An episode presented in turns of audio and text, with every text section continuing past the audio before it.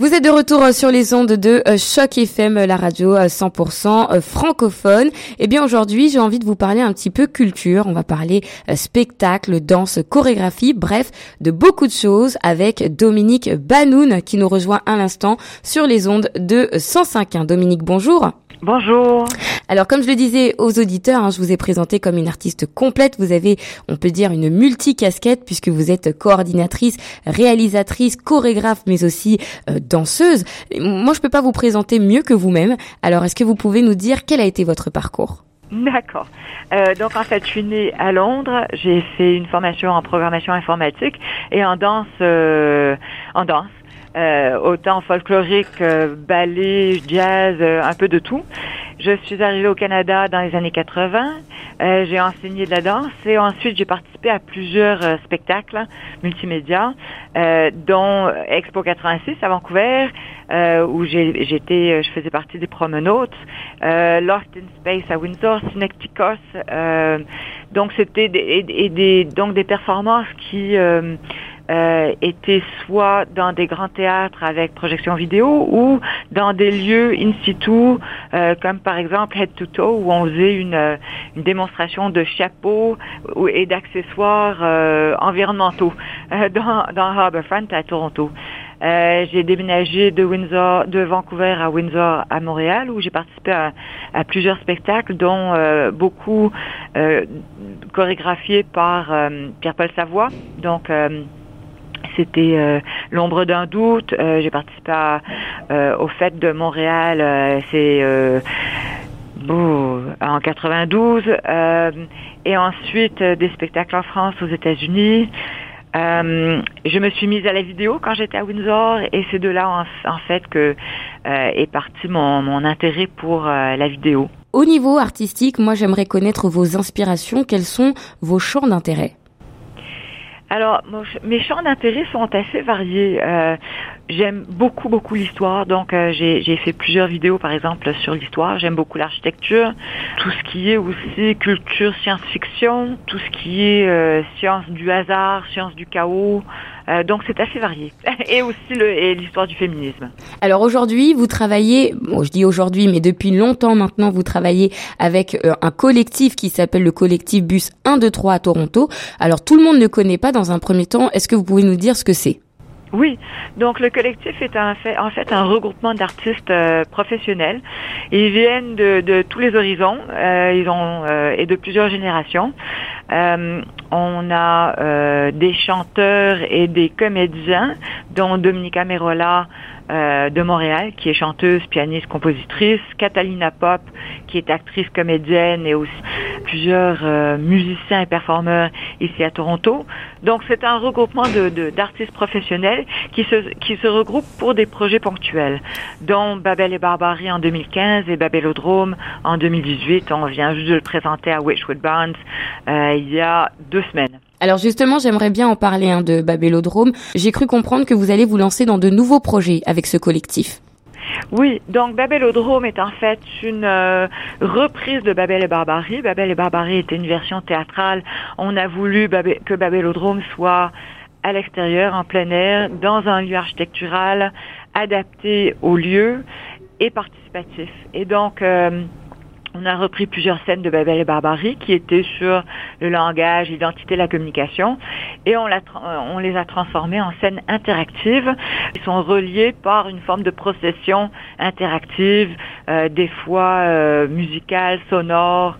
Et euh, pour Babelodrome aussi, on a demandé, on a invité le chœur Element, qui est dirigé par Christine Duncan, à se joindre à nous. Et donc, c'est devenu un événement multimédia, théâtral et choral. Qui sont ceux qui participent à ce spectacle?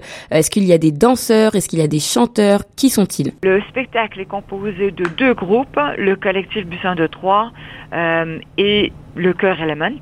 Le collectif Bussin de Troyes est composé de danseurs, comédiens, musiciens, et vidéaste, dont moi. Ah, donc en fait, euh, alors le, les deux groupes, le collectif Busson 3 et le Cœur Element. Le Cœur Element est, est composé d'une, d'habitude, euh, ils ont à peu près une quarantaine de membres. Là, pour Babelodrome, on l'a réduit, donc il y en avait 12 qui nous, qui nous ont accompagnés pendant plusieurs répétitions. Le Cœur Element est dirigé par Christine Duncan. C'est un chœur assez rare puisque c'est un chœur improvisateur qui euh, crée des textures sonores, des ambiances, euh, des... et donc c'est un chœur qui est assez spécial et qui était euh, un peu une âme sœur du collectif. Euh, c'est multigénérationnel, multilingue, qui rejoint le collectif justement dans ses intérêts euh, d'improvisation et de, de création euh, expérimentale. Quelle est la thématique de ce spectacle? Alors la thématique du spectacle, c'est en fait un parcours qui chemine de la fiction et du, de, de la surmédiatisation au réel et au personnel ou à l'individuel. Donc on part de quelque chose qui est extrêmement un peu grinçant, un peu surmédiatique, électronique, des, toute cette culture de, du narcissisme collectif à travers les selfies. Donc on a euh, on a de la vidéo qui est projetée live en direct, une chanson de Jacques Brel qui est interprétée avec euh, euh, qui est accompagnée plutôt par des, des, des, machines à écrire qui sont euh, amplifiées, donc de la percussion. On, joue beaucoup sur la fiction, sur ce monde euh, qui nous est présenté de façon médiatique. Est-ce qu'il y a un côté participatif euh, avec le public? Oui, justement. Donc le côté participatif c'est euh, dans cette, cette création de, de, de son. Justement, le dimanche, on a eu des enfants qui ont beaucoup participé à la création de son, euh, qui ont participé aux machines à écrire. On a des machines à écrire interactives qui, en fait, joue un peu sur l'historique de la communication. On joue beaucoup sur les différents médias, les différents moyens de communication et, et comment justement ces médias recadrent la réalité. Cette pièce euh, a été inspirée de la nouvelle La bibliothèque de Babel de l'auteur argentin euh, Jorge, si je le dis bien, euh, Luis Borges. Alors j'aimerais que vous nous en disiez un petit peu plus. Euh, pourquoi s'être inspiré de cette œuvre-là? Cette nouvelle parle d'une bibliothèque universelle, infinie, euh, qui contient tous les livres et tous les textes et toutes les productions textuelles euh, du monde entier, actuel et futur. Euh, c'est comme ça que l'avait vu euh, Borges. Lui, s'était inspiré d'un texte qui était plus ancien, mais d'un texte allemand qui s'appelait La Bibliothèque universelle. Il l'a adapté, il, l'a, il, il, en a créé sa propre version. Mais ce, qui, ce que je trouvais intéressant, c'est qu'à l'ère de l'Internet, je pense qu'on est justement dans ce monde où cette bibliothèque virtuelle évolue au fur et à mesure des, des, euh, du temps, euh, de, des ajouts, et je trouvais ça intéressant justement d'essayer de déterminer euh, notre propre réalité face à ça. Parce que c'est un, c'est une présentation virtuelle du monde, mais est-ce qu'elle est réelle? Est-ce qu'elle représente vraiment notre propre réalité? Alors, est-ce qu'il y a un côté euh, dans cette dans ce spectacle Est-ce qu'il y a un côté euh, dramatique, un peu poétique?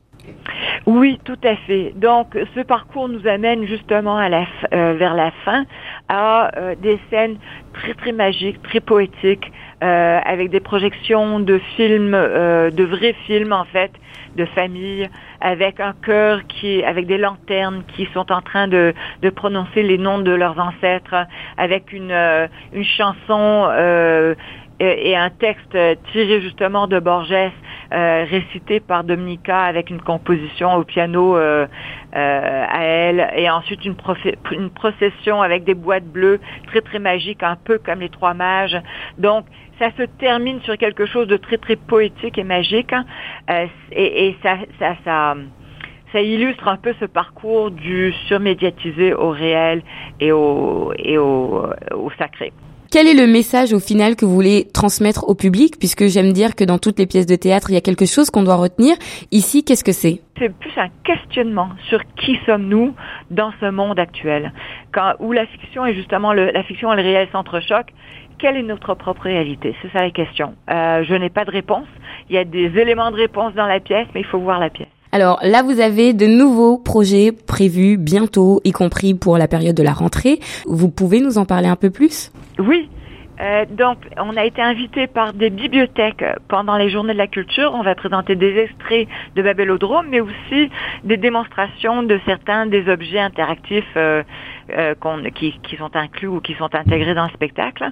Et ensuite, on, va participer à Phénoména, qui est un festival de performance à Montréal qui se passe en octobre. On y sera le 20 octobre et j'espère que vous pourriez euh, nous suivre là-bas. Ça sera vraiment un très très beau spectacle qui sera adapté cette fois-ci au lieu du Rialto, qui est un cinéma historique. Si on a envie de vous contacter, de vous retrouver, particulièrement vous, Madame Banoun, ou bien le collectif lui-même, comment on fait? Il euh, faut juste aller sur le site web collectifbus123.com euh, et euh, il y a tous les liens qui sont là, soit par Instagram, euh, Facebook, courriel, tout y est. Merci beaucoup Dominique Banoun d'avoir été avec nous sur les ondes de 105.1. Merci beaucoup Aminata. Merci. Quant à vous chers auditeurs, restez avec nous, bien sûr sur Choc FM, la radio 100% Toronto. On continue nos programmes en musique.